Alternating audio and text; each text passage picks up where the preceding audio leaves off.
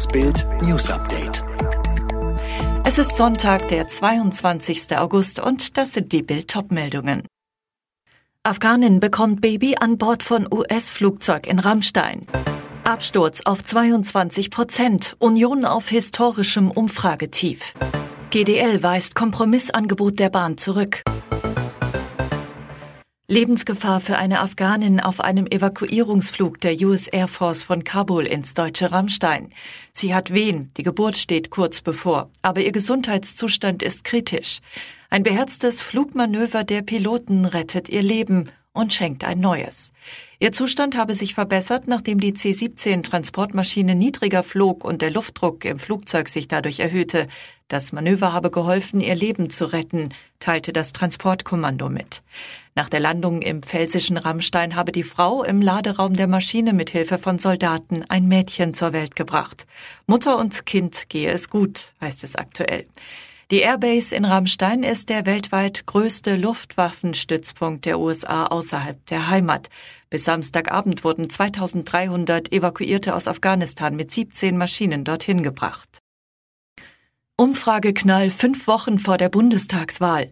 Zum ersten Mal seit April 2017 liegen Union und SPD im Sonntagstrend wieder gleich auf. Das Rennen ist offen wie nie. Bitter für Unionskanzlerkandidat Armin Laschet. Nur noch 12 Prozent würden ihn direkt zum Kanzler wählen. SPD-Kandidat Olaf Scholz kommt aktuell auf 34 Prozent. Annalena Baerbock auf unverändert 13 Prozent. Für die Variante keinen davon entschieden sich 30 Prozent. Scholz profitiere extrem von seinem Regierungsbonus, erklärt Politikwissenschaftlerin Andrea Römmele. Hinzu kommt, Laschet führt einen Amtsinhaberwahlkampf, ohne Amtsinhaber zu sein. Er hat kein klares Profil, besetzt keine eigenen Themen und hat als Kandidat der Delegierten zu wenig Rückhalt an der Basis. Kann Laschet die Stimmung noch drehen? Schwierig, aber nicht unmöglich, meint Römmele.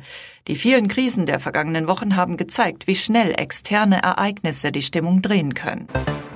Die Lokführerstreiks finden weiter wie geplant statt. Das hat GDL-Chef Weselski erklärt. Wie er sagt, gibt es kein substanzielles Angebot der Bahn. Der Vorstand habe sich keinen Millimeter bewegt. Trotz steigender Corona-Zahlen geht Wirtschaftsminister Altmaier von einer schnellen Erholung der Wirtschaft aus. Den Funke-Zeitungen sagte er, dass Deutschland Anfang nächsten Jahres wieder Vorkrisenniveau erreichen wird. Mit einem weiteren Lockdown rechnet Altmaier nicht. Mehrere spanische Urlaubsregionen sind ab jetzt keine Hochrisikogebiete mehr, darunter die Kanaren und die Touristenmetropole Barcelona. Für deutsche Urlauber bedeutet das etwas weniger Stress bei der Rückreise. Für Mallorca und Ibiza gibt es noch keine Entwarnung. Alle weiteren News und die neuesten Entwicklungen zu den Top-Themen gibt's jetzt und rund um die Uhr online auf Bild.de.